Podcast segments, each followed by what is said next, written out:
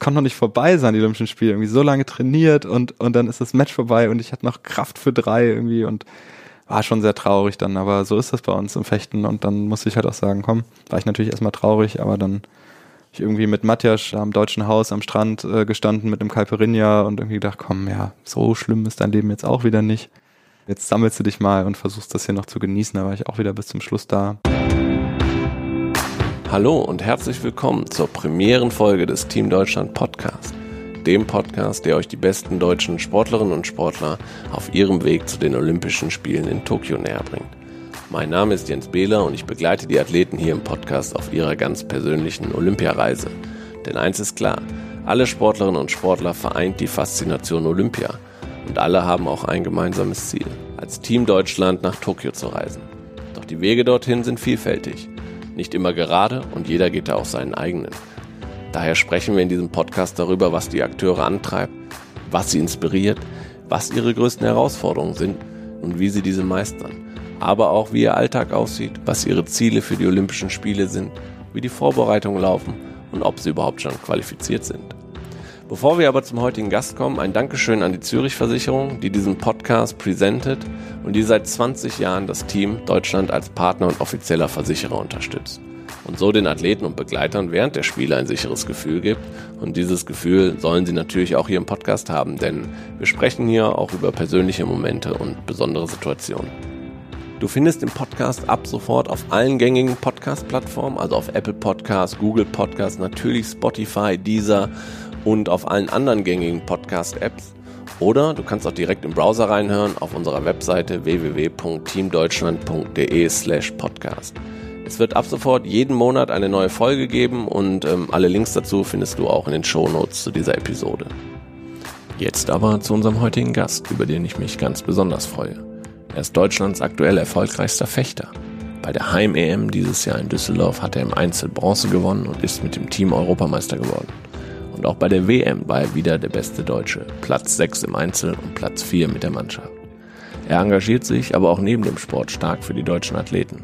Er ist Mitglied der Athletenkommission im Deutschen Olympischen Sportbund DOSB und Gründungspräsident des Vereins Athleten Deutschland. Dann studiert er nebenher auch noch Soziologie, Politik und Wirtschaft. Viel Spaß mit Max Hartung.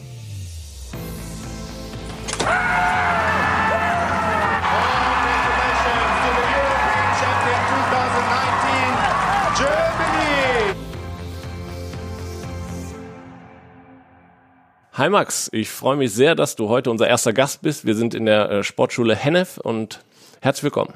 Heinz, ich freue mich auch. Ich fühle mich hier sehr sicher bei dir. Das ist schön. Ich habe dich gerade vorgestellt und habe gesagt, was du alles machst. Wie würdest du dich denn selber vorstellen, wenn dich jetzt jemand auf einer Grillparty fragen würde, was machst du eigentlich? Ja, das ist inzwischen äh, tatsächlich ein bisschen schwieriger geworden, weil ich jetzt mein Studium abgeschlossen habe. Und früher habe ich dann einfach mal gesagt, ich bin Student, wenn ich jetzt nicht so weit ausholen wollte. Und inzwischen sage ich dann meistens Fechter und das Gespräch habe ich jetzt schon wirklich sehr, sehr oft geführt. So spielst in der Bundesliga, ja, so ungefähr kann man davon leben? Jein. Da muss man natürlich immer ein bisschen ausholen, um zu erklären, wie das überhaupt funktioniert im olympischen Sport. Dein Werdegang, ist es so repräsentativ für den deutschen Sportler, die deutsche Sportlerin? Naja, wenn gerade das repräsentativ ist, dass es eben so kreuz und quer ging, vielleicht schon. Also ich glaube, dass ich da mit 22 von meinem Stützpunkt weggegangen bin zum Studieren, 600 Kilometer und dann irgendwie mal hin und her geguckt bin und mich auch noch engagiert habe. Das hat sicher auch die sportliche Karriere nicht leichter gemacht. Deswegen war es schon ein Auf und Ab und, ganz viele überraschende Wendungen sozusagen in meiner Sportkarriere. Jetzt ist das Studium vorbei. Ist das, ist das für dich eher eine Befreiung oder hat dich das auch bestärkt in anderen Dingen? Ah, ich glaube, das Studium hat mich unheimlich weitergebracht. Ich habe das auch gerne gemacht, aber es war schon eine Befreiung, das dann jetzt erstmal fertig zu haben, weil ich ähm, überall, wo ich hingekommen bin, immer zu spät dran war. Also wenn ich in die Uni gekommen bin, dann haben meine Kommilitonen gesagt, was, du hast noch gar nicht angefangen für die Klausur zu lernen und du hast den Kurs verpasst und musst da noch was machen. Warum machst du denn das? Ja, beim Fechten und dann bin ich dahin, also nach den Klausuren wieder ins Training und dann stand der Trainer da und hat gesagt, boah, was ist denn, du bist jetzt irgendwie vier Wochen zu spät im Training hinterher, jetzt musst du hier doppelt so viel Gas geben. Und das war eben so eine ständige Anspannung, ähm, die, die mir auf der einen Seite Spaß gemacht hat, aber die auch belastend war und wo ich jetzt froh bin, dass ich hin und wieder auch mal nach dem Training Mittagsschlaf machen kann. Aber generell als Leistungssportler warst du bei der Bundeswehr-Fördergruppe und hast das dann aber aufgegeben für, weil du studieren wolltest, korrekt? Ist korrekt, ja. Ich war von 2009 bis 2012 Soldat und wurde da auch, auch gut gefördert und unterstützt, aber ich war dann war irgendwie klar, ich habe mich für Olympischen Spiele qualifiziert, also sportlich wirklich einen Meilenstein erreicht, den ich in meiner Sportkarriere erreichen wollte. Jetzt muss ich eben sicher gehen, dass ich auch andere, meine Perspektive irgendwie noch erweitere, noch neue Sachen lerne. Und dann war es aber so, dass ich äh, so einen Bundeswehr-Lehrgang hätte machen müssen. Da muss man zwei Monate ähm, in eine Kaserne und G36 zerlegen und solche Sachen. Und das wäre genau in meinem ersten Semester gewesen. Habe ich, obwohl das natürlich sehr wenig lukrativ war für mich, äh, meinen Dienst quittiert bei der Bundeswehr und habe mich zum Studium eingeschrieben. Mit dem Ziel, was damit zu machen? Soziologie, Wirtschaft und Politik?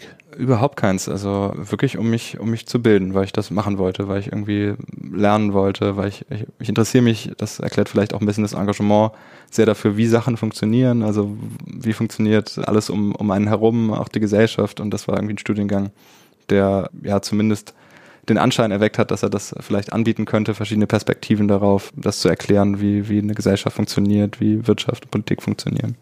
Hat es sich gelohnt? hat sich für mich persönlich auf jeden Fall gelohnt. Ja, ich habe auch viel gelernt. Ich habe jetzt natürlich immer noch keine Ahnung, wie die Sachen funktionieren, aber ähm, ein paar Instrumente vielleicht äh, gelernt, wie man an, wie man bestimmte Phänomene oder, oder Organisationen eben ansehen kann. Kannst du mal den Zuhörer mitnehmen, wie denn ein Alltag für dich eigentlich aussieht?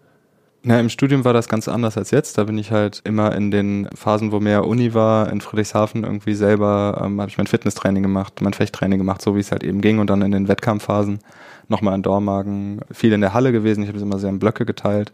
Jetzt heute, wo der Fokus mehr auf dem Sport liegt, ist dann 9.30 Uhr das erste Training bis mittags. Und am Abend äh, das zweite, fast jeden Tag dazwischen ist dann noch Physiotherapie, Yoga, einzelne Athletikeinheiten, wenn wir nicht in der Fechthalle stehen, am Olympiastützpunkt in Köln. Und äh, wenn ich dann also Pausen habe und nicht trainiere, dann hänge ich die ganze Zeit an meinem Handy oder meinem Computer und versuche für Athleten Deutschland irgendwie Sachen zu organisieren und mich für die Athleten einzusetzen, allgemein gesprochen. Hört sich nach einem extrem vollen Terminkalender an. Wie schaffst du das, alles unter einen Hut zu kriegen? Ich glaube, als Sportler lernt man schon sehr früh sehr akribisch zu planen, also seine Zeit genau einzuteilen und auch vorausschauend zu planen, das ist manchmal nicht ganz einfach, weil sich häufig der Trainingsplan dann spontan nochmal verändert und dann äh, wird es bei mir immer sehr schwierig, das ganze Tetris wieder äh, zurückzubauen. Aber das ist eben ähm, so die Hauptantwort, glaube ich, darauf, sehr lange im Voraus versuchen, äh, gut zu planen und das muss ich jetzt eben auch lernen, noch nach dem Studium, weil es manchmal eben zu viel war, auch Pausen mitzuplanen. Da habe ich mich auch an der einen oder anderen Stelle etwas übernommen. Hast du denn irgendwelche Tipps für die Zuhörer, die jetzt nicht Leistungssportler sind, aber irgendwas, wo sie lernen können? Hast du irgendwelche Tools, wo du deinen Tag mit planst? Ja, also das sind jetzt keine, keine Wunderwerkzeuge, aber das, was, was eh schon an Software da ist, ähm, also wirklich einfach in den äh, Kalender am Handy jedes Mal nach dem Telefonat, wenn man was ausgemacht hat, nach jeder Besprechung sofort die Termine eintippen, ähm, auch Notizen habe ich äh, bis, bis vor langer Zeit noch analog gemacht, so auf dem Papier, aber da gibt es auch, ist jetzt egal welches, nutzt Evernote. Also einfach bestehende Systeme halt zu nutzen, um halt auch zu merken, wenn man einen Termin mal vergisst, weil das passiert dann einfach bis zu einem bestimmten Punkt, äh, kann man alle Sachen im Kopf haben. Und dann, wenn der erste runterfällt, merkt man, okay, äh, das, das geht so nicht weiter. Jetzt sind wir gerade in der Sportschule Hennef. Du hast gesagt, ein Studium war in Friedrichshafen. Du bist viel in der Welt unterwegs, auf Weltcups, äh, Weltmeisterschaften etc. Gibt es eine Heimat? Hat man das als, als Sportler? Ist das wichtig? Ja, ist mir schon wichtig. Also ähm, ich bin ja in Dormagen groß geworden, aber lebe jetzt schon seit einigen Jahren in Köln. Mit dem Lebensgefühl da und mit der Stadt. Ich fühle mich inzwischen so verbunden, dass wenn ich äh, auf die Autobahn oder beim, beim Bahnhof einfahre und man den Dom sieht, dass ich dann so sage, ja doch, das, das hier ist schon meine Ecke und hier fühle ich mich zu Hause. Wie viele Tage im Jahr bist du zu Hause? Ja, ich glaube, man kann so sagen, dass wir so 100, 120 Tage lang unterwegs sind in Trainingslagern, Turnieren und so weiter. Also schon, schon doch noch den Löwenanteil. Aber es bleibt zu Hause auch noch Zeit, dem kölschen Brauchtum ein bisschen ähm, zu frönen. Ich habe äh, äh, bei dir auf dem Instagram-Account gesehen, äh, das musst du dem Zuhörer mal erklären. Und erstmal, die Zuhörer sind natürlich eingeladen, äh, dir auf Instagram auch zu folgen. Das lohnt sich immer. Ich habe äh, ein Bild aus dem Kölner Karneval gesehen und da bist du mitgezogen bei den Nippelser Kackvögeln. Ja, das ist äh, tatsächlich eine Truppe, die sich anfangs ähm, vor allem aus ehemaligen Fechtern zusammengesetzt hat, die zufällig alle so in Nippes und Umgebung ihre, ihre Wohnungen gesucht haben. Haben gesagt, okay, wir müssen, wir müssen uns regelmäßig sehen. Und dann haben wir einen Stammtisch gegründet, Stammtisch Nippeser Kackvögel. Das kam dann später. Das Maskottchen ist so ein hässlicher Keramikvogel, den wir meinem Teamkollegen Peter irgendwann mal zum Geburtstag geschenkt haben. Der steht dann immer auf dem Tisch. Und das ist dann ähm, der Stammtisch. Und dann war aber irgendwie klar, ja, jetzt brauchen wir auch was zu tun. Ne? Wir können ja eh nicht so viel trinken, weil meistens ist ja am nächsten Tag Training. Also müssen wir irgendwas organisieren, irgendwas machen. Und äh, da haben wir uns dann für den, für den Fädelszug in Nippes ähm, angemeldet und sind da also mit so Vogelkostümen in rosa und weiß mitgegangen und mitgetanzt, äh, jetzt die letzten zwei Jahre schon. Das hat mega Spaß gemacht. Wie groß ist die Gruppe jetzt? Äh, wir waren mit 14 Leuten beim Zug dabei. Das ist ja schon ordentlich. Ah, und wir haben ganz, ganz wichtig, wir haben danach noch den Kostümpreis für, die beste Fußgruppe mit den schönsten Kostümen bekommen. Wir waren auch die einzigen, die den Preis da entgegengenommen hat. Ich weiß auch nicht, ob es Konkurrenten gab, aber wir waren sehr stolz. Und der Preis steht jetzt neben verschiedenen anderen Medaillen und Pokalen aus dem Sport. Nee, nee, nee. Das wird alles äh, akkurat getrennt und der ist äh, im Käfig beim Kackvogel. Sehr gut. Bist du dann auch der, auch der kölschen Musik irgendwie verbunden? Spielt das eine Rolle? Viele Sportler hören Musik, um sich, um sich zu konzentrieren vorm Wettkampf oder sich zu pushen? Ja, wir haben jetzt bei der Europameisterschaft vorm Wettkampf kölsche Karnevalsmusik gehört und den Pur Hitmix. Ich weiß nicht genau, wie wir darauf gekommen sind, aber wir haben da morgens schon zum Unmut und zum Leidwesen der Offiziellen und Teamkollegen vom deutschen Team da irgendwie Karneval und Schlager in unserer Teambox gespielt. Und irgendwie war das gut. Das hat uns irgendwie ein gutes Gefühl gegeben und hat geholfen. ne? Also das ist ja, das ist ja das Wichtigste dann. Jetzt war eine Heim-Europameisterschaft. Da war der Druck sicherlich nicht ohne. Wie gehst du mit Druck um? Das ist eine gute Frage. Also ich empfinde das nicht so nicht so aktiv, ist mehr im Unterbewusstsein, dass ich halt merke, okay, die ganzen Gesichter im Publikum, also gerade bei dem Einzelwettkampf waren die Vorrunden so an den Bahnen, da war nur ganz wenig Raum zwischen den Zuschauern und dann hat man da irgendwie die ganzen Gesichter, die man kennt, quasi zwei Meter von dem eigenen Wettkampf weg. Und ich muss gestehen, dass mich das schon auch nervös gemacht hat. Und das Schöne beim, beim Fechten ist dann, wenn man es dann schafft ins Finale oder in die Endkämpfe, dann, dann geht das Licht aus. Das ist ein bisschen wie, wie im Theater auf einer Bühne, finde ich. Ähm, dann kommt das Spotlight und dann ist man irgendwie mit dem Gegner ganz alleine. Also man hat vielleicht noch den Kampfrichter, der das äh, Startsignal gibt. Aber ansonsten bin ich da in so einem gewöhnten Terrain, also da kenne ich mich irgendwie aus, da weiß ich, was ich tun muss. Und dann kann ich mich auch gut auf die, auf die Sache konzentrieren und kann das Ganze drumherum ziemlich gut ausblenden. Dieses zum Anfassen fand ich total interessant. Es gab nach der EM einen Zeitungsartikel in der Rheinischen Post von Stefan Klüttermann, der genau das gesagt hat. Das müssen eigentlich die Sportarten in Deutschland neben dem Fußball viel mehr sein, viel mehr zum Anfassen. Hast du das als sehr positiv empfunden? Total, ich fand das richtig toll. Also unsere Jungs da vom Verein, die waren ja alle oben ohne im Publikum und haben getrommelt und haben ganz viele begeisterte Kinder. Das haben wir ja sonst einfach nicht so oft und ich finde das, ich freue mich darüber, wenn, wenn Leute zugucken, wenn die begeistert sind von dem, was wir da machen und dann nachher noch ein, zwei Stunden zu stehen und T-Shirts zu unterschreiben und Autogrammkarten, was, was wir sonst nicht so häufig machen, das mache ich total gern. Ich verstehe auch, dass es vielleicht Fußball dann irgendwann äh, nicht mehr abzudecken ist, wenn man dem ganzen Stadion irgendwie noch ein, mit dem, dem ganzen Stadion ein Selfie machen will. Aber bei uns geht das eben. Das erzeugt nämlich auch eine große Nähe. Ähm, viele kennt man ja auch von den Zuschauern und ich habe das als total äh, familiär und, und schön empfunden, wie auch die Stimmung da so übergesprungen ist von uns auf die Zuschauer und zurück. Jetzt ist, da kannst du mich bestimmt korrigieren, ich, ich finde es Fechten nicht ganz einfach. Ich bin es nicht gewohnt, Fechten zu gucken. Wenn ich es gucke, ja. finde ich es relativ schwierig nachzuvollziehen. Ist schon ja. besser geworden mit Lampen, also ich sehe, wer den Treffer setzt. Gibt es denn da, wenn man näher am Publikum sein will, irgendwelche Ideen, Wege, wie man es noch irgendwie verständlicher machen kann? Ja, ich glaube, was, was super hilft, sind, äh, das gab es bei der Europameisterschaft jetzt auch so äh, Bildschirme, wo Slow-Mos gezeigt werden. Das gibt es auch schon mal im Tischtennis und an anderen Kampfsportarten, wo man dann eben die Klingen, die bewegen sich so schnell, dass es halt schwer zu sehen ist für die Zuschauer, wenn man das nicht selber schon mal gemacht hat. Also das wäre mein größter Tipp, ähm, selber mal so ein Ding in die Hand zu nehmen, um Gefühl, dafür, äh, um Gefühl dafür zu bekommen, was da eigentlich passiert, ähm, was es bedeutet. Es ist natürlich an, an der einen oder anderen Stelle äh, kompliziert, aber äh, andere große Sportarten, wenn ich mir jetzt beispielsweise vorstelle, man guckt Baseball oder Cricket oder, oder Football, dann braucht man ja auch Zeit als Zuschauer. Da muss man auch sagen, ich muss mich jetzt damit auseinandersetzen und das lernen, das zu verstehen, worauf es ankommt. Und aber wenn man das macht, dann ähm, gibt es, glaube ich, auch viel zu sehen bei uns. Aber um mehr zu sehen, muss es halt auch mehr gezeigt werden. Unbedingt, unbedingt. Ich meine, das hat ja jetzt funktioniert. Wir waren ja im ZDF das erste Mal, glaube ich, in der Form und haben äh, so eine geile Show gemacht. Ich bin sicher, dass im Fernsehrat das nächste Mal da besprochen wird, dass sie sagen, ach, wir müssen viel mehr Säbelfechten zeigen. Das war so geil. Das hoffe ich auch. Also ist genau das, weil wenn man es öfter guckt, versteht man es besser und sieht auch die Feinheiten. Ähm, ich glaube, das ist total wichtig. Jetzt war aber die Weltmeisterschaft davor das Jahr in Leipzig. Da lief es nicht so gut. Gerade hast du beschrieben, wie du mit Druck umgehst. Da musstest du mit einer Niederlage quasi umgehen. Wie schaffst du das? Hast du da besondere Tricks auf Lager? Ja, ich glaube, das ist halt was, was mir immer geholfen hat, dass ich immer noch was anderes hatte. In der Studienzeit natürlich vor allem meine Klausuren, aber auch da war ich ja schon als Athletenvertreter für die anderen Fechter engagiert. Und ich glaube, dass das hilft einem total Erfolgserlebnisse auch auf anderen Ebenen zu haben, sich ähm, auf anderen Ebenen auch eine Aufgabe zu suchen, was ich immer gemacht habe. Und so habe ich da eben dann natürlich erstmal Urlaub gemacht nach der Weltmeisterschaft in Leipzig, aber eben auch gewusst, ich bin woanders erfolgreich, ich, ich habe auch andere Sachen, die ich gut kann. Und ich habe auch eine große Unterstützung von meiner Freundin, von meiner Familie und meinen Freunden und, und denen ist irgendwie egal, ob ich gut fechte oder nicht. Die freuen sich, wenn ich komme. Und äh, dann ist man irgendwie nicht nur Fechter, also man ist nicht nur als, als Person auf diesen Sport begrenzt, sondern hat irgendwie noch andere Facetten in seinem Leben. Und da dann den Blick darauf zu richten, wenn es mal nicht so gut läuft, das hilft mir. Und da kannst du auch komplett abschalten. Oder spukt das immer noch äh, im Kopf, so eine Niederlage? Wie lange dauert das?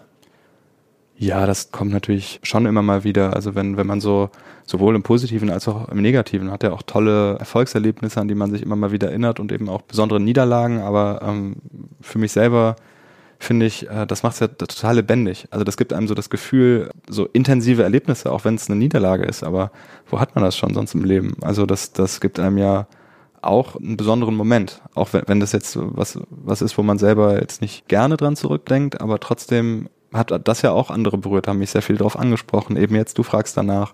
Und ähm, das verbindet ja auch. Wenn es um besondere Momente geht, dann sind die Olympischen Spiele sicherlich auch ein ganz besonderer Moment.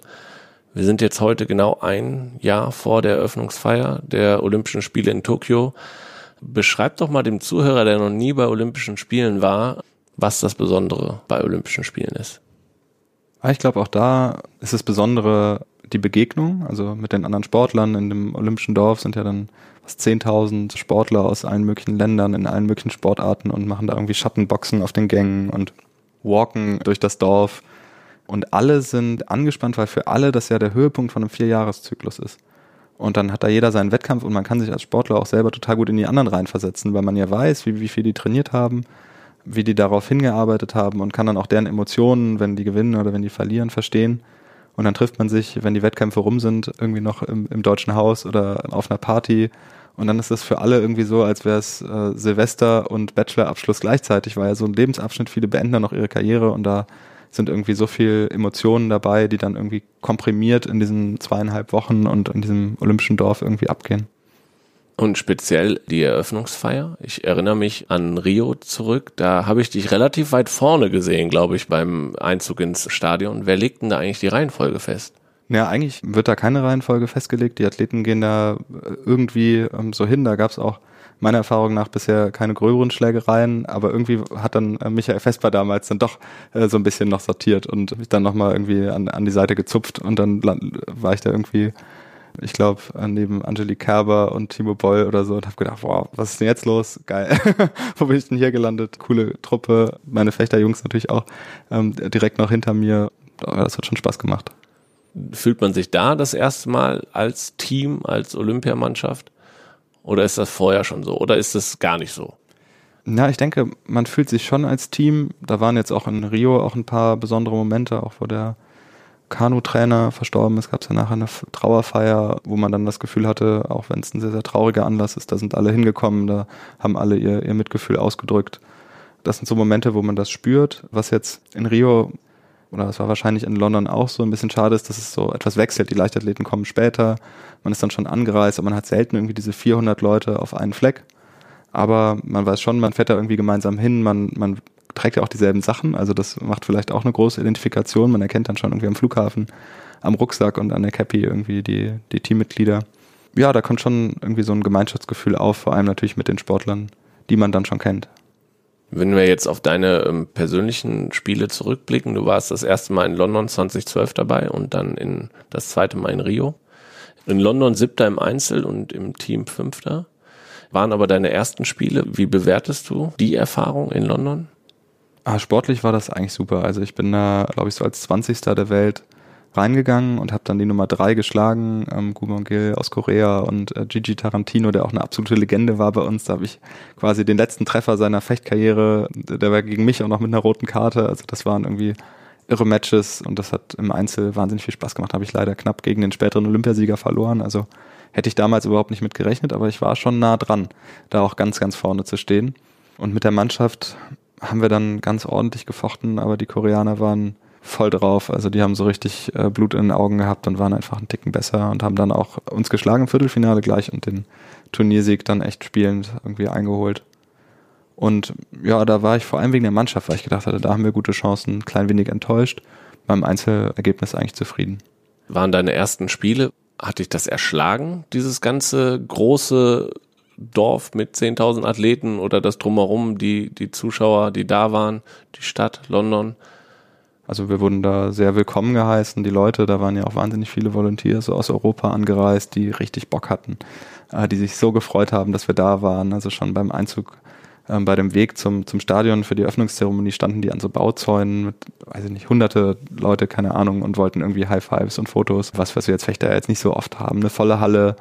Das hat so richtig funktioniert. Die waren so richtig drauf eingestimmt und mich hat das voll angesteckt und mir hat das tierisch Spaß gemacht und war irgendwie so, wie ich es mir erhofft hatte. Bist du dann die komplette Zeit da geblieben? Bist du mit dem Schiff nach Hamburg gefahren? Auch. Ja, ich habe ich hab alles mitgenommen. Also ich Erzähl doch mal, nimm doch mal die Zuhörer mit auf dieses Schiff. Äh, Wer es nicht weiß, die deutsche Olympiamannschaft ist von London mit dem Schiff über Nacht nach Hamburg gefahren und da gab es einen großen Olympiaempfang. Also ich hatte nach meinem Wettkampf dann noch neun Tage in London. Haben wir natürlich auch ähm, ein bisschen das Nachtleben unsicher gemacht und dann äh, irgendwie um 6 Uhr morgens zu dem McDonalds da im Olympischen Dorf, war ja alles umsonst, irgendwie 20 Quarter Pounder bestellt, irgendwie eine Stunde mit einem mit einem Bissen vom Burger im Mund noch eingeschlafen und dann zum nächsten Sportwettkampf irgendwie neun Tage lang. Also das war irgendwie ein einziges Chaos so im, im Nachhinein und dann ähm, also auf das Schiff und dann nochmal äh, zwei Tage irgendwie Party da. Wir haben auch geschafft, die Getränkevorräte der MS Deutschland, die sonst glaube ich auf ein etwas ja, ruhiger reisendes Publikum eingestellt sind, ähm, zu vernichten. Und dann sind wir in Hamburg eingefahren und danach bin ich auch erstmal krank geworden, ins Bett gefallen, war fix und fertig mit der Welt. Bleibende Eindrücke auf jeden Fall. Auf jeden Fall. Eine Sache ist vielleicht auch noch wert zu erzählen. Mein Teamkollege Peter Wagner war auch da äh, richtig am Start, der hat eh einen tiefen Schlaf, aber nach der Zeit hat er so tief geschlafen, dass er von diesem riesigen Nebelhorn, was quasi auf Deck neben ihm getrötet hat bei Einfahrt, nicht wach geworden ist. Also. Das ist gut. Sehr gut. Im Vergleich dazu Rio, ihr konntet als Team nicht antreten, weil im Fechten das immer rotiert wird und äh, selbe die Teamentscheidung eben in Rio nicht olympisch war. Es war eh ein sehr, sehr kleines deutsches Fechtteam, keine Mannschaft qualifiziert. Ich glaube, ihr wart mit vier Einzel Startern vor Ort. Du bist im Achtelfinale rausgegangen. Wie ist da so die Bewertung? Ich habe gelesen, dass es für dich eh im Vorhinein auch mit deinem Engagement als Athletenvertreter und ähm, der Diskussion, ob die Russen ausgeschlossen werden sollen, ja oder nein, dass es sehr intensive Zeit für dich auch auf dem Parkett war und dass das grundsätzlich dadurch nicht unter dem ganz guten Stern stand, diese Spiele. Also ich will jetzt gar nicht irgendwie eine Entschuldigung sozusagen ähm, oder das eine jetzt zu stark auf das andere übertragen. Ich bin da angetreten ich hatte eine WM-Medaille geholt im Jahr davor, ähm, war eigentlich ganz gut in Form, also war schon einer der Medaillenkandidaten. Hab dann auch den Top 16 gegen Daryl Homer, gegen Amerikaner verloren und der war an dem Tag einfach richtig gut drauf und sehr risikobereit. Ich habe mich vielleicht nicht ganz so getraut. Also ich habe gut gefochten, aber nicht herausragend. Dann geht's bei uns so schnell. Irgendwie in ein paar Minuten war das Ding durch und ich habe voller Energie. Ich war auch gut vorbereitet, gut trainiert, irgendwie auf, auf der Zuschauertribüne gesessen und ich wollte irgendwie noch einen Gegner haben, weil es konnte noch nicht vorbei sein, die Olympischen Spiele. Irgendwie so lange trainiert und, und dann ist das Match vorbei und ich hatte noch Kraft für drei irgendwie und war schon sehr traurig dann, aber so ist das bei uns im Fechten und dann musste ich halt auch sagen, komm, war ich natürlich erstmal traurig, aber dann ich irgendwie mit Matjasch am Deutschen Haus am Strand äh, gestanden mit einem Caipirinha und irgendwie gedacht, komm, ja, so schlimm ist dein Leben jetzt auch wieder nicht. Jetzt sammelst du dich mal und versuchst das hier noch zu genießen. Da war ich auch wieder bis zum Schluss da. Muss aber auch sagen, das war die positiven Erlebnisse, die ich eben von London geschildert habe, habe ich da eben nicht so erlebt, weil ich sehr beschäftigt war durch meine Rolle auch mit diesem Skandal. Also äh, verhält das IOC sich richtig? Wir haben damals gesagt, nein, das ist irgendwie keine gute Policy, jetzt die internationalen Verbände darüber, über einzelne Dopingfälle ad hoc entscheiden zu lassen. Ähm, hat das Problem auch meiner Meinung nach bis kurz vor die Olympischen Spiele aufgeschoben und dann wird es so richtig drängend. Ich war da unheimlich enttäuscht von der Organisation und auch vor Ort, ähm, auch wenn das deutsche Team dann nochmal wirklich sich Mühe gegeben hat, alles herzurichten im Dorf und so. Das fand ich jetzt gar nicht so sehr das Problem, was ja in der Berichterstattung auch thematisiert wurde, sondern dass man eben nicht diese begeisterten Zuschauer und Volunteers hatte wie in London, sondern dass die Leute eben teilweise echt gesagt haben, so, boah, das ist ja schön, dass ihr hier seid und Sport macht und so, aber ja, wir würden auch irgendwie hier gerne Schule bauen und haben gerade irgendwie echt andere Probleme, so als, als nochmal jetzt ein großes Sportereignis auszurichten. Und das hat nach dieser ganzen Euphorie in London das irgendwie ein bisschen getrübt für mich. Das hat, war ein ganz anderes Gefühl das ist Olympische Spiele über die ganze Welt verteilt, dann man kommt an viele und ihr als Leistungssportler ja eh an, an viele Orte und kommt mit verschiedensten Leuten und gesellschaftlichen Situationen in Kontakt. Olympia heilt dann da nicht alles. Es ist ja dann das normale Umfeld, wo die Spiele stattfinden. Ja, absolut. Also es geht mir jetzt auch gar nicht so sehr um, um meine Bedingungen. Also ich verstehe auch, dass ich da nicht in einem Fünf-Sterne-Hotel wohne in Rio. Das ist auch für mich völlig in Ordnung. Aber das hat mich ja auch erstmal war das natürlich ein Dämpfer, aber hat mich natürlich auch motiviert, mich zu engagieren, weil klar, das ist dann da das normale Umfeld und das ist auch ein sehr langer Zeitraum, die Olympischen Spiele im Vorhinein vergeben werden. Aber ich finde, da ist eben ganz wichtig, dann auch darauf zu achten, dass die Länder jeweils auch dazu in der Lage sind, das finanziell zu stemmen, dass die Bedingungen stimmen für die Menschen vor Ort, dass die also nicht zu arg in Mitleidenschaft gezogen werden bei Bauten, bei möglicherweise Umsiedlungen war ja ein Thema in Rio dass also auch die Menschen, die da mitarbeiten, beim Stadionbau, bei, bei dem Sportfest selbst, dass deren Rechte auch irgendwie geachtet werden. Das war ja jetzt auch gerade bei den Winterspielen immer wieder Thema und das ist einfach was, wo, wo ich mir wünsche als Sportler, ich hoffe, das ist jetzt in Japan auch so, in einem Land, dann auf meinen Sportwettkampf zu machen, was, was eben das auch ausrichten kann, was sich nicht erdrückt fühlt davon und wo die Leute sich auch einfach freuen und Bock auf Sport haben. Ja, das ist natürlich in London eine ganz, eine ganz außergewöhnliche Sportkultur. In, in Großbritannien, wo das, glaube ich, nochmal mehr gefeiert wird. Ist es denn dann gut, länger bei Olympischen Spielen zu bleiben? Also auch nach dem Wettkampf, um genau solche Eindrücke dann auch aufzusagen, weil ich kann mir schon vorstellen, dass man dann vor dem Wettkampf eher fokussiert ist auf seinen eigenen Wettkampf. Es ist auf jeden Fall gut da zu bleiben, weil es einfach tierisch Spaß macht. Also die anderen deutschen Sportler vor allem bei ihren Wettkämpfen zu verfolgen genau auch was vor Ort mitzubekommen. Das ist natürlich bei Olympischen Spielen auch immer eine besondere Situation. Wir sind da einen Tag ausgebüxt gegen jede Warnung und durch so eine Favela geklettert. Es war natürlich eindrucksvoll zu sehen, wie da irgendwie wie so Schwalbennester die Wohnungen aneinander gebaut sind und, und wie schön das dann doch wieder ist, von dieser Favela irgendwie über die Bucht von Rio rüber zu gucken und eben diese krassen Gegensätze da zu, zu spüren und zu sehen in der Stadt. Jetzt hast du gerade gesagt, dass es sehr, sehr viel war vor den Spielen in Rio, auch mit deinem Engagement als Athletenvertreter, alles unter einen Hut zu bekommen. Hast du da gelernt, in dieser Phase auch mehr Nein zu sagen, auch wenn es schwer fällt? Ja, auf jeden Fall. Also ich habe, ich sage inzwischen immer noch nicht sehr gut, aber besser als damals. Nein, ich habe ähm, mir auch beispielsweise ein zweites Handy zugelegt bei meinen Wettkämpfen, dass ich dann auch nicht zu erreichen bin, dass ich auch vielleicht nicht alles an Nachrichten und äh, Neuigkeiten irgendwie mitbekomme, wirklich so meine Freiräume zu suchen. Und das war ja auch einer der, der Gründe, warum wir unseren Verein Athleten Deutschland gegründet haben, zu sagen, das kann nicht sein, dass Sportler selber sozusagen für ihre ähm, Interessensvertretung allein verantwortlich sind, sondern da braucht man Profis, da braucht man Unterstützung. Ja, das wird, das wächst, äh, das bauen wir auf. Bevor wir nach Tokio blicken, wir haben eine Frage gesammelt. Mhm. Die würde ich dir jetzt gerne mal vorspielen. Mal gucken, ob du ihn erkennst.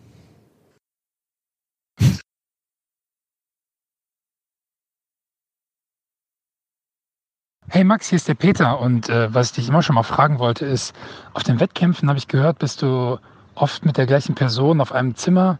Wie ist denn das so, wenn man so lange Jahre immer mit demselben Menschen auf dem Zimmer ist, auf Wettkämpfen und Trainingslagern und warum machst du das so lange und ja, das ist natürlich jetzt warum schwer ist das zu sagen, so cool, das hier immer mit dem gleichen auf dem Zimmer zu sein? Das ja, würde mich mal interessieren. So Schöne Grüße. Mit, äh, mit, Peter immer das Zimmer teile und wir haben uns irgendwie äh, wie so eine mobile Wohngemeinschaft schon ein bisschen aneinander gewöhnt und wissen irgendwie, äh, wo der andere seine Freiräume braucht und äh, haben uns da total eingegroovt. Ja, und wenn es dann mal enger wird, ist er auf jeden Fall der kleine Löffel. Das, das ist sehr gut. Ähm, grundsätzlich ist ja äh, Peter hier auch in deinem Team. Ja. Siehst du dich mehr als Einzelsportler oder mehr als Teamsportler? Ja, wir müssen absolut beides machen. Das ist ja das Besondere bei uns, dass wir irgendwie uns auch im Einzel gegenüberstehen können, dass wir auch für die Einzelplätze in der Mannschaft Konkurrenten sind. Und das müssen wir halt irgendwie drauf haben, beides zu verbinden. Also im Einzel, wenn man gegeneinander kämpft, natürlich Vollgas zu geben, aber trotzdem im Training, beim Turnier so respektvoll miteinander umzugehen, dass man halt nachher immer sagen kann, okay, Shake Hands so und jetzt sind wir eine Mannschaft und jetzt greifen wir gemeinsam an. Und das ist, glaube ich, ein Spagat, der nicht immer ganz leicht ist, aber der uns eigentlich ganz gut gelingt. Und jetzt in der Qualifikation für die Olympischen Spiele in Tokio, die Mannschaft ist wieder olympisch. Das heißt, ist da jetzt der besondere Fokus drauf, weil ihr dadurch direkt mehrere Plätze sichern könnt? Absolut. Also es gibt ja diese zwei Quali-Modi. Aber zuerst, der erste ist sozusagen der Mannschaftswettbewerb. Wenn wir die Mannschaft qualifizieren, gibt es automatisch drei Startplätze. Und nur wenn die Mannschaft sich nicht qualifiziert, geht es dann über die Einzelweltrangliste sozusagen gegeneinander. Und da gibt es dann nur einen Platz. Das heißt, wir müssen gucken, dass wir diese drei Plätze bekommen, weil auch wenn ich mich jetzt ähm, alleine nur qualifizieren würde, wäre es auch total schwer, sich richtig vorzubereiten vor Ort, beim Wettkampf dann heiß zu sein. Das heißt, ich brauche die anderen auch, ähm, um selber erfolgreich zu sein. Also es ist natürlich Teamgedanke, aber auch ganz egoistisches Motiv. Ich will ja selber auch im Einzel gut sein, mit der Mannschaft eine zweite Chance haben, auch eine Medaille zu holen. Das heißt, jetzt geht es erstmal darum, ähm, die Mannschaft möglichst nach oben zu peitschen in der Weltrangliste. Aber jetzt lief im Einzel bei mir die Saison sehr gut und ich versuche natürlich da auch so viel mitzunehmen, wie geht. Erklär dem äh, Zuhörer doch mal den Qualifikationsmodus. Wie sieht der im Fechten aus? Also wir haben ähm, insgesamt bei fünf Weltcups Mannschaftsturniere und dann haben wir eine Europameisterschaft und eine Weltmeisterschaft. Und ein Jahreszyklus, also ein Jahr lang, all diese Turniere zählen dann für die Weltrangliste. Ähm, also im April 2020, kurz vor Olympischen Spielen, wird dann geguckt, wie sieht die Weltrangliste aus. Dann gehen die ersten vier Teams der Weltrangliste automatisch, egal wo die herkommen. Und danach dann nochmal vier Teams, eins aus Afrika, eins aus Asien, eins aus Panamerika und eins aus Europa. Das heißt, wenn wir Fünfter auf der Weltrangliste sind, sind wir safe. Wenn wir Sechster sind und die, der Fünfte ist irgendwie ein Asiate oder so, dann würden wir auch fahren. Wir sind jetzt gerade Vierter, aber da stehen noch ein paar wichtige Wettkämpfe an. Das heißt, es ist noch überhaupt nichts gesagt, aber wir sind auf einem guten Kurs. Und wenn du jetzt ein Jahr vorausschaust, ihr habt euch qualifiziert, was natürlich erstmal das größte Ziel ist. Was erwartest du von Tokio? Ja, ich meine, das werden dann jetzt meine dritten Spiele. Ich habe bisher bei den Olympischen Spielen noch keine Medaille gewinnen können. EM und WM haben wir schon gemeinsam gewonnen.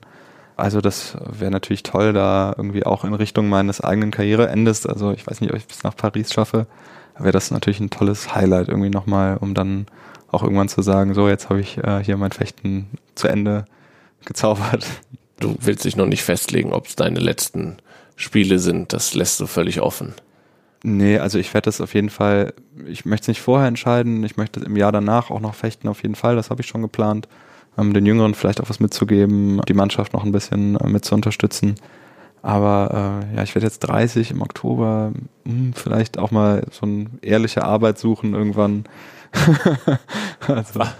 Was hast du dir mal vorgestellt, wenn du nicht Fechter geworden wärst? Ja, ich habe ja, deswegen habe ich ja so einen Studiengang mir ausgesucht, der so auf überhaupt nichts festlegt. Ich glaube, das geht ganz vielen Sportlern so. Wir haben ja kaum Zeit, Praktika zu machen, haben keinen Kontakt mit irgendwie, mit beruflicher Erfahrung. Jetzt habe ich aber das Glück, irgendwie in, einem, in einer ehrenamtlichen Funktion eine Rolle zu haben, an die ich so glaube und die mir, die mir so wahnsinnig viel gibt, wo ich ganz, ganz viel arbeite, sogar ohne, dass ich Geld dafür bekomme. Und wenn ich irgendwie was, was finde, was mir vergleichbar viel Spaß und auch Erfüllung irgendwie bringt, äh, wofür ich dann auch ein bisschen Geld verdiene, das wäre, das wäre cool. Nochmal Blick auf Tokio. Ist Japan fechtbegeistert? Schon, ja. Also die haben auch in letzter Zeit, wie das ja häufig vor Olympischen Spielen ist, ganz schön aufgerüstet und sind auch viel, viel besser geworden. Im Säbelfechten ein bisschen, aber auch gerade im Degen, im Florett äh, sind da auf einmal, sind die Japaner echt äh, auch vorne mit dabei. Ich habe letztens mit äh, einem japanischen Fechter gescherzt, der wäre ja ein, ein, Samurai, die haben ja auch diese Ninja- und Samurai-Kultur. Vielleicht äh, bringt die Leute das ja auch noch zusätzlich mit äh, dann beim Fechten ins Stadion. Warst du schon mal in Tokio? Ja, ich war einmal da. Wir haben jedes Jahr einen Weltcup in Seoul in Korea und da habe ich vor ein paar Jahren gesagt, okay Jungs, kommt, wir buchen einfach einen Flug mit so einem kleinen Zwischenstopp noch in Japan und dann sind wir da eine Woche in Tokio rumgereist, zufällig genau während der Sakura, wegen dieser, während dieser Kirschblüte. Das war echt wunderschön und unser Airbnb war echt zwei Stunden außerhalb, weil Tokio komplett ausgebucht war und wir natürlich nicht vorher geplant hatten und das nicht auf dem Schirm hatten, dass da also dieses Frühlingsfest der Japaner in dem Zeitraum stattfindet. Das olympische Dorf ist ein bisschen zentraler, glaube ich. Äh, ja, Schwein gehabt. Der muss mich diesmal nicht um die Unterkunft selber kümmern, wenn ich mich qualifiziere. Das ist gut.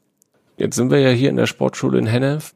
Die Vorbereitungen sehen wahrscheinlich vor Olympischen Spielen, Weltmeisterschaften, Europameisterschaften ähnlich aus. Es gibt Lehrgänge. Genau. Immer an abgeschiedenen Orten, wie hier in Hennef.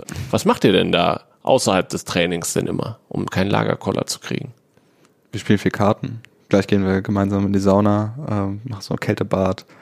Also bei den Trainingslagern ist wirklich so, man, man will auch gar nicht so viel machen, weil man kommt aus dem Training raus, ne, dann gibt's hier zum Glück gutes Essen. Und dann ist man auch erstmal so erschlagen, dass man, dass man froh ist, wenn man mal ein bisschen Ruhe hat. Äh, jetzt gerade gebe ich ein Interview, das ist in den letzten ein, zwei Jahren auch ein wenig mehr geworden.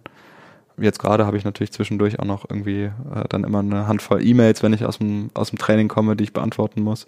Aber das würde ich dann vor Olympia auch vielleicht stärker noch zurückfahren als jetzt. Welches Kartenspiel spielt ihr? also offiziell, naja, also um ehrlich zu sein, das, wir nennen das Kartenspiel Ficken. Es ist sowas ähnliches wie Wizard, nur mit einem mit einem Skatblatt. Also es gibt keine Joker und keine Zauberer und so, falls du das Spiel zufällig kennst. Aber man muss vorher ansagen, wie viele Stiche man holt. Okay, ja. Ähm, und das ist so, dass man immer so ansagen muss, dass für einen auf jeden Fall nicht passt und der wird dann halt gefickt. Okay. So, deswegen heißt das Spiel so. Verstanden. Alles klar. Wer ist der Beste? Ja, ich würde jetzt gerne sagen ich, aber ich glaube ehrlicherweise muss ich sagen, dass unser Trainer Wilmosch, äh, der unterm Strich die meisten Siege eingefahren hat, der spielt das auch schon von klein auf. Der hat uns also auch das irgendwie äh, beigebracht, spielt immer zu viert. Ich glaube, in letzter Zeit könnte ich mich so vielleicht ein bisschen auf den zweiten Platz einreihen. Ich muss aber auch sagen, dass ich da immer wieder ganz arg gehandicapt werde von meinen bösartigen Teamkameraden, weil die sich so freuen, wenn ich verliere, ja, weil ich da unheimlich bei allem irgendwie beim Fechten, aber auch bei den anderen Sachen, ich hasse das einfach, ne? Und dann äh, mach manchmal am Ende, wenn einer der Spieler gestern, Ritchie, ne, der konnte das Spiel nicht mehr gewinnen und hat dann nur so angesagt, dass es immer schlecht für mich war, damit Matja schon das Spiel gewinnt und nicht ich. Und ich hätte ihn köpfen können, aber leider ist er stärker als ich. Das hört sich gut an. Das ist schön, dass ihr da auch im Trainingslager, dass euch nicht die Decke auf den Kopf fällt. Ich glaube, ihr schreibt das auch viel auf. Mm, Ich ja, habe das ja, auf ja. Instagram äh, öfter mal Ja, aus hab das- eurem, äh, auf euren Stories verfolgt. Ja, ich habe das eine Weile lang immer, immer veröffentlicht mit so einer Krone für den Gewinner und so Scheißhaufen für die, die halt nicht gewonnen haben. Aber habe so viele Fragen bekommen, was wir denn da überhaupt spielen und was das ist und so, weil es keine, natürlich kein Mensch versteht, diese endlosen Punkte.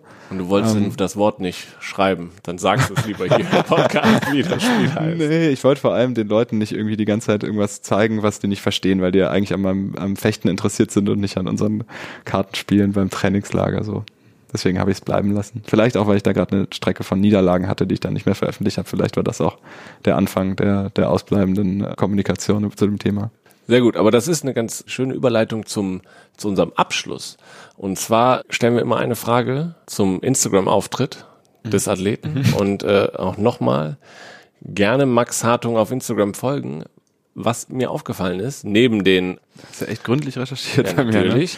Zum einen, du bist nicht nur im Kraftraum unterwegs, sondern machst auch viel Yoga. Was hat's denn damit auf sich? Ne, der Kontakt mit Barbara Plaza, unserer Yogalehrerin, kam irgendwie mehr zufällig. Die ähm, hat am Olympiastützpunkt angefangen, hat auch schon mit einigen anderen äh, Sportarten, mit Hockey und äh, Leichtathletik zusammengearbeitet und äh, das hat sich irgendwie etabliert bei uns als Teil des Trainings und ist, glaube ich, eine sehr gute Ergänzung zu dem Kampfsport, wo es immer laut ist bei uns in der Halle, wo immer geschrien wird, wo man sich irgendwie gegenseitig in die Gurgel geht. Und dann, ich weiß nicht, wie oft sie am Anfang zu uns gesagt hat, das ist keine Competition, es kommt jetzt nicht darauf an, wer irgendwie tiefer in, die, in den Spagat, also wenn man es überhaupt so nennen kann, wer da irgendwie weiterkommt, sondern da ist sozusagen jeder für sich und konzentriert sich auf sich selber, kommt auch zur Ruhe. Ja, ich finde, das ist eine gute, gute Ergänzung zu, zu unserem Sport. Würdest du es weitermachen? Wenn du mal mit dem Sport aufhörst, ist Yoga was, was auch für den Alltag quasi tauglich ist?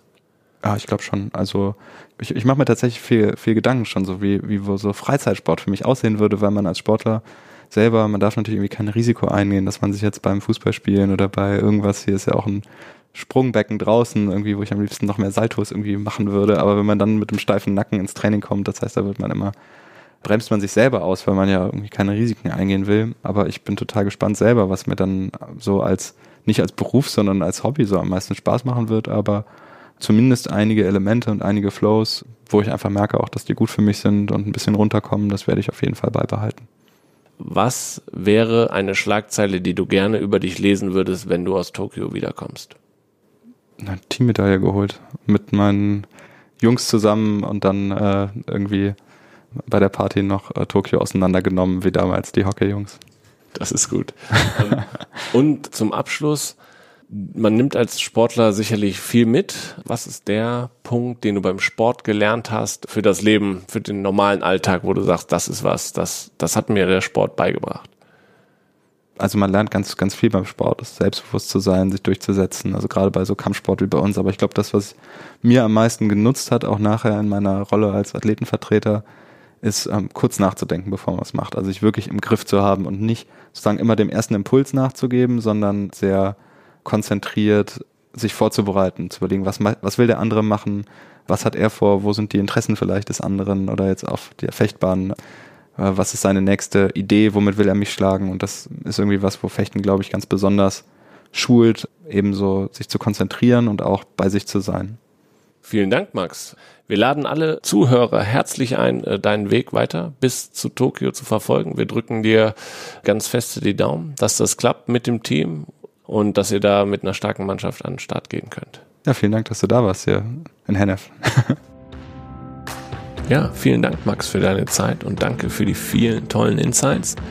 Wir wünschen dir weiterhin viel Erfolg auf der Road to Tokyo und wir hoffen, dass wir uns dann im Deutschen Haus wiedersehen und widersprechen bzw. wiederhören. Vielen Dank auch an euch da draußen fürs Zuhören. Das Team Deutschland, aber besonders natürlich unsere Athletinnen und Athleten brauchen euren Support und zwar immer, nicht nur während der Olympischen Spiele. Daher folgt uns und den Athleten auf Facebook, Instagram, Twitter und Co. Die Kanäle von Max und von Team Deutschland haben wir euch nochmal in den Shownotes zu dieser Folge hinterlegt. Bedanken möchte ich mich auch noch bei Daniel Sprügel und Sportsmaniac, die uns bei der Aufnahme und Produktion unterstützt haben. Wir freuen uns, dass ihr den Weg nach Tokio gemeinsam mit uns gehen wollt. Die nächste Folge erscheint am 24. August. Dann ist Bahnrad-Olympiasiegerin Miriam Welte zu Gast. Darauf könnt ihr euch schon jetzt freuen. Und wenn ihr das Gespräch mit Miri und allen weiteren Sportlerinnen und Sportlern nicht verpassen wollt, solltet ihr natürlich diesen Podcast abonnieren. Also bis zum nächsten Mal. Macht's gut.